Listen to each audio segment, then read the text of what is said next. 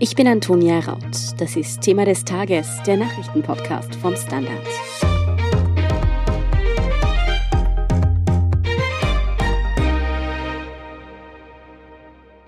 Ab Montag für maximal 20 Tage wird ein bundesweiter Lockdown gelten. Mit diesen Worten verkündete Bundeskanzler Alexander Schallenberg von der ÖVP heute Freitagvormittag das, was viele bereits seit Tagen auf sich zukommen sahen.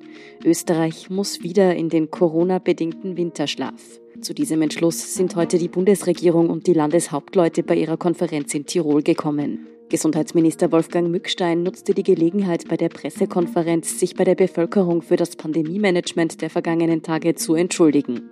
Leider sind auch wir als Bundesregierung an mancher Stelle hinter unserem Anspruch zurückgeblieben.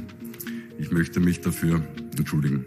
Allerdings will die Regierung mit Februar eine Impfpflicht einführen, um weitere Lockdowns zumindest zu verhindern. Wie diese aussehen soll, aber vor allem auch, was ab Montag denn nun konkret für Maßnahmen gelten, das erklärt Ihnen Politikredakteur Sebastian Fellner.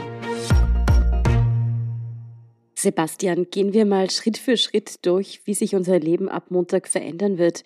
Fangen wir mit den Schulen an. Werden die wieder dicht gemacht? Eins vorausgeschickt, was ich jetzt sage, ist Stand Freitagnachmittag. Es hat in dieser Frage in den letzten Tagen sehr mhm. divergierende Aussagen von verschiedenen Verantwortlichen gegeben. Aber der aktuelle Stand ist, die Schulen bleiben grundsätzlich offen. Dort findet auch der Unterricht statt. Eltern werden aber dazu aufgerufen, ihre Kinder möglichst nicht in die Schule zu schicken, sondern mit zur Verfügung gestellten Lernpaketen zu Hause zu betreuen oder gar zu unterrichten. Der Staat gibt hier also die Verantwortung für das epidemiologische Geschehen in den Schulen an die Familien ab. Und wie schaut es mit den Kindergärten aus? Auch hier gilt, das ist Stand Freitagnachmittag. Es dürfte bei den Kindergärten genauso sein, dass sie grundsätzlich offen sind, aber bitte möglichst nicht in Anspruch genommen werden sollen. Wie sieht es mit den Ausgangsbeschränkungen aus? Gelten auch solche wieder? Die Ausgangsbeschränkungen gelten voraussichtlich genauso wie beim letzten Lockdown vor einem Jahr. Also von 0 bis 24 Uhr darf man den eigenen Wohnbereich nur aus bestimmten Gründen verlassen, also zum Beispiel um einkaufen zu gehen, zur Arbeit zu gehen, sich um andere Leute zu kümmern, zur körperlichen und geistigen Erholung, solche Dinge. Also das, was wir eigentlich schon kennen. Gilt das auch für geimpfte Menschen? Ja, das gilt für geimpfte, für Genesene, für ungeimpfte. Das gilt für alle Menschen in Österreich. Okay, und wie sieht's mit dem Handel aus? Das Weihnachtsgeschäft ist ja quasi gerade am Anlaufen. Welche Geschäfte dürfen denn mit Montag noch aufsperren? Am Montag aufsperren dürfen nur noch Geschäfte des täglichen Bedarfs, also Supermärkte und Drogerien und Apotheken. Alles andere bleibt zu. Wobei es schon im letzten Lockdown ja die Möglichkeit für Click-and-Collect-Lösungen gegeben hat, also dass man Produkte im Internet bestellt und das dann im Geschäft an der Tür abholt. Das dürfte auch diesmal wieder sein. Und wie sieht es in der Gastronomie aus? Gibt es auch dort nur Click and Collect sozusagen oder halt Coffee to go und Essen zum Mitnehmen? Ja, genau. So wie es jetzt ausschaut, dürfte es diese Regelungen wiedergeben. Die Gastronomie bleibt grundsätzlich geschlossen. Also in ein Lokal oder ein Restaurant gehen ist zumindest in den nächsten 20 Tagen nicht möglich. Es ist aber davon auszugehen, dass die Möglichkeiten, die es beim letzten Lockdown gegeben hat, Abholung und Lieferdienste auch dieses Mal wieder geben wird. Dann schauen wir noch kurz in den Freizeitbereich. Kann ich denn noch ins Kino gehen oder zumindest ins Fitnessstudio oder vielleicht mal in die Therme? Nein, leider nicht. Diese Sachen sind alle geschlossen. Die Daumenregel ist, alles, was Spaß macht, ist verboten. Was heißt denn das aber für alle Menschen, für die das nicht Spaß bedeutet, sondern Arbeit, also Angestellte, die in diesen Bereichen beschäftigt sind? Gibt es für die wieder eine Kurzarbeitsregelung? Ja, wobei man sagen muss, dass die Kurzarbeitsregelung nie weg war. Die Corona-Kurzarbeit hat es bis jetzt oder gibt es seit es Corona gibt. Sie wurde nur in den letzten Monaten massiv zurückgefahren für halt nur ganz besonders stark nach wie vor betroffene Unternehmen. Und jetzt wird sie eben wieder hochgefahren. Das bedeutet konkret, dass Unternehmen die Arbeitszeit ihrer Beschäftigten auf bis zu null Prozent reduzieren können. Also dass die Leute halt gar nicht in die Arbeit kommen und trotzdem vom Staat 80 bis 90 Prozent ihres Einkommens ersetzt bekommen. Und wie geht es für die Menschen weiter, bei denen sich der Lockdown nicht auf die Arbeit auswirkt? Müssen da viele wieder ins Homeoffice oder wie sieht hier die Regelung aus? Nach wie vor gibt es keine Homeoffice-Pflicht in Österreich. Der Arbeitsminister und die Bundesregierung insgesamt empfehlen das Homeoffice den Unternehmen mit Nachdruck, wie es heißt. Aber eine gesetzliche Verpflichtung, dass Homeoffice dort, wo es möglich ist, möglich gemacht wird, die gibt es nach wie vor nicht. Wie sieht es denn für Unternehmerinnen und Unternehmer aus, die ihre Betriebe nun schon wieder schließen müssen? Wie sollen die entschädigt werden? Hier greift die Regierung auf den Zitat Gernot Blümel, bewährten Instrumentenkoffer zurück. Für die Unternehmen gibt es, wie schon vor einem Jahr, Ausfallsbonus, Verlustersatz und einen Härtefallfonds. So viel also zu den Maßnahmen ab Montag. Was außerdem heute angekündigt wurde, ist die Impfpflicht, die schon bald kommen soll. Was es mit dieser auf sich hat, darüber sprechen wir nach einer kurzen Pause. Bleiben Sie dran. Guten Tag, mein Name ist Oskar Bronner. Um Ihre Haltung zu trainieren, brauchen Sie keine Turnschuhe, keine Gewichte, sondern nur Ihren Kopf. Üben Sie zum Beispiel jeden Tag über den Tellerrand zu schauen. Das geht sogar im Sitzen. Am besten mit dem Standard. Der Standard, der Haltung gewidmet. Sebastian, die Bundesregierung hat bei der Pressekonferenz heute angekündigt, dass mit Februar eine Impfpflicht kommen soll. Viele haben sich angesichts der jetzigen Lage gefragt, wieso so lange warten? Auf diese Frage gibt es jetzt zwei Antworten. Die eine ist, dass man natürlich schon viel früher eine Impfpflicht einführen hätte müssen oder sich zumindest zu einem Bekenntnis zur Impfpflicht durchringen hätte müssen, um die Situation, in der wir jetzt sind, zu verhindern. Gut, aber das ist Vergangenheit. Die zweite Antwort ist die, dass die Einführung einer so weitreichenden Maßnahme ein bisschen Zeit braucht. Das ist ein politischer Prozess. Die Regierung hat angekündigt, das mit den Sozialpartnern aushandeln zu wollen und dass es eine reguläre Begutachtung im Parlament geben soll. Und die dauert eben acht Wochen. Der 1. Februar ist in zweieinhalb Monaten, wenn ich jetzt richtig gerechnet habe. So lange dürfte das einfach dauern, weil es offensichtlich auch noch keinerlei politische Vorarbeit für dieses Vorhaben gegeben hat. Habe ich was verpasst? Weil bisher hieß es doch eigentlich immer, eine Impfpflicht sei rechtlich nicht denkbar. Ja, das hat es vor allem von der Regierung geheißen. Verfassungsjuristinnen und Verfassungsjuristen, da haben die meisten eigentlich die längste Zeit schon gesagt, eine Impfpflicht wäre juristisch kein Problem. Wir hatten ja auch schon mal eine Pockenimpfpflicht. So sind übrigens die Pocken ausgerottet worden in Österreich. Mhm. Was natürlich tatsächlich kompliziert ist, ist die praktische Umsetzung einer solchen Impfpflicht.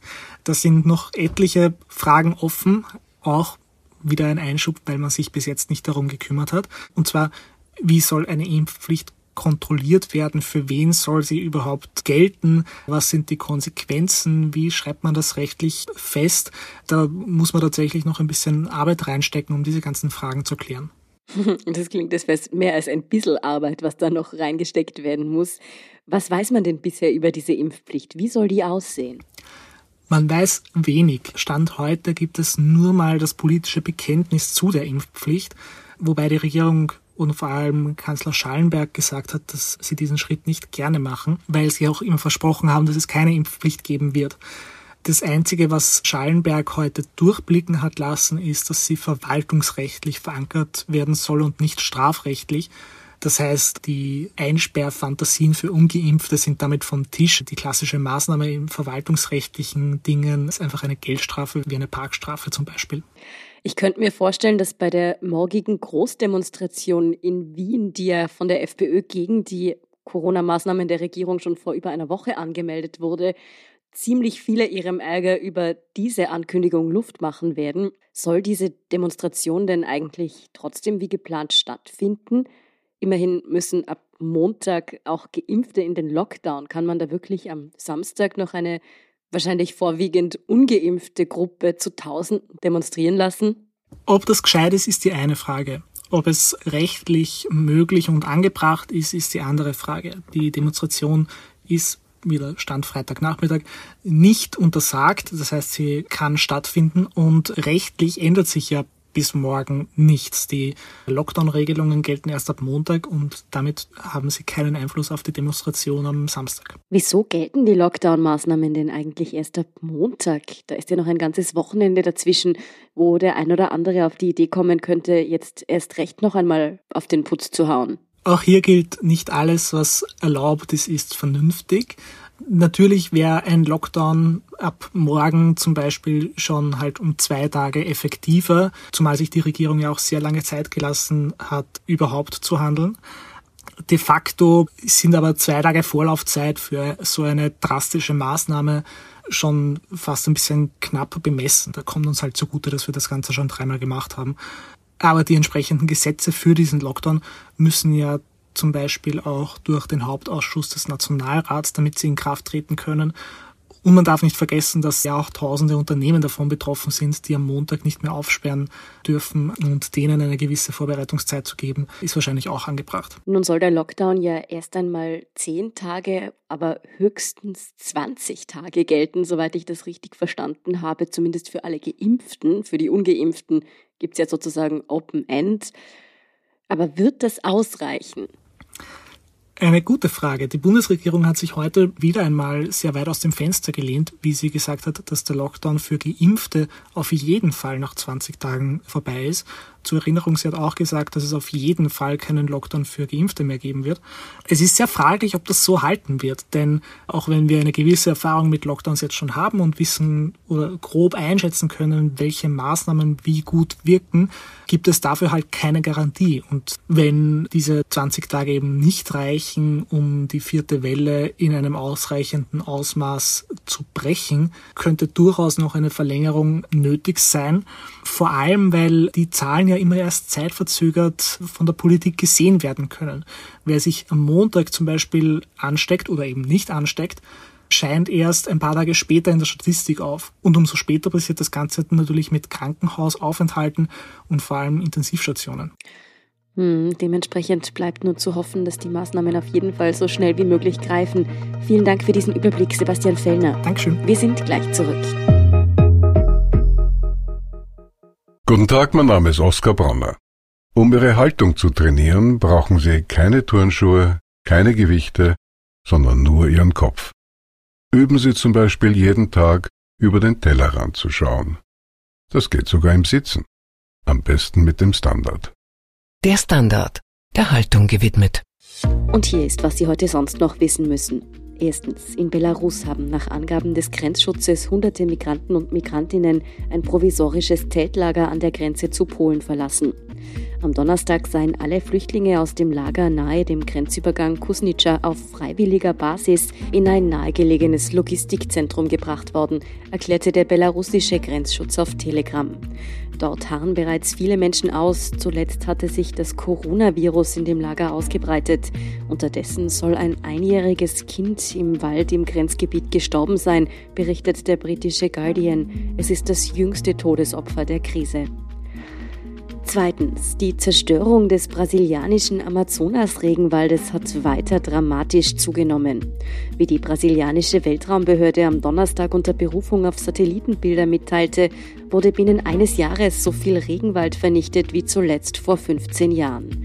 Von August 2022 bis Juli 2021 wurden demnach über 13.000 Quadratkilometer Regenwald zerstört.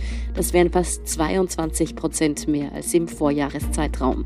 Und drittens, als heute Vormittag der Lockdown verkündet wurde, dachte sich wohl der ein oder andere beim Blick auf die Kaffeetasse, da bräuchte es jetzt was Stärkeres falls es Ihnen so gegangen ist, damit sind Sie nicht allein, zeigt eine Studie aus Großbritannien. Den Menschen dort war in der Corona-Krise des vergangenen Jahres offenbar nicht einmal bierstark genug. Sie haben eher zu Wein und Schnaps gegriffen. Gelegen habe das wohl vor allem an den Lockdowns, da waren die Pubs lange Zeit geschlossen und dort wird in Großbritannien ja besonders viel Bier konsumiert. Mehr zu diesen hochprozentigen Entwicklungen und alles weitere zum aktuellen Weltgeschehen erfahren Sie wie immer auf derstandard.at. Danke fürs Zuhören und auch all jenen, die uns auf Apple Podcasts oder Spotify folgen, uns eine nette Rezension geschrieben oder eine 5-Sterne-Bewertung gegeben haben. Und ein ganz besonders großes Dankeschön all jenen, die unsere Arbeit mit einem Standard-Abo oder einem Premium-Abo über Apple Podcasts unterstützen. Das hilft uns wirklich sehr, also gerne auch Freundinnen und Freunden weiterempfehlen. Verbesserungsvorschläge und Themenideen schicken Sie uns am besten an podcast.derstandard.at. Ich bin Antonia Raut. Baba und bis zum nächsten Mal.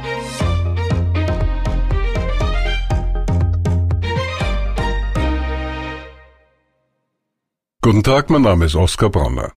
Um Ihre Haltung zu trainieren, brauchen Sie keine Turnschuhe, keine Gewichte, sondern nur Ihren Kopf.